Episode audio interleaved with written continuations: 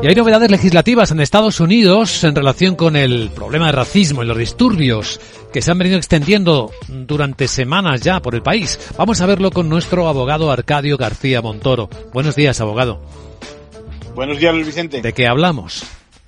Pues de que tras el movimiento del presidente dictando esa executive order ambos partidos pues enfocan el tema de los excesos policiales en un Senado que tiene la necesidad de que se sepa que le preocupa el tema. Recordemos que la propuesta legal de Trump tenía como objetivo, tiene como objetivo recopilar toda la información sobre abusos policiales, estudiar el uso de la fuerza a nivel de cada comunidad, lo mismo que la responsabilidad en que incurra, incurra la policía en esos casos. Mientras tanto, la oposición demócrata se queja de que realmente no afronta el racismo.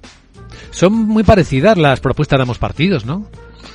Pues sí, a la espera de ver qué es lo que proponen los republicanos hoy, salvo alguna declaración institucional contra el racismo, ambas partes coinciden en que hay que dotar de más cámaras a los agentes y erradicar del todo, definitivamente, ese famoso golpe que impide la respiración y provoca ese colapso que varias veces hemos visto en los medios. En realidad es un movimiento que está prohibido en la mayoría de los estados y además se recopilan todos los incidentes que se produzcan y luego se facilita con transparencia al público dichos expedientes para que, bueno, para que se abran, para que ambos partidos eh, avancen.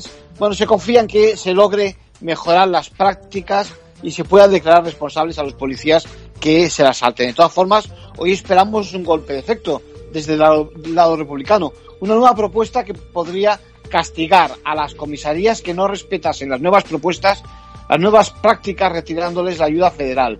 Y esa puesta en marcha, además, de un, bueno, un análisis sociológico sobre eh, precisamente la población afroamericana de su país. En conclusión.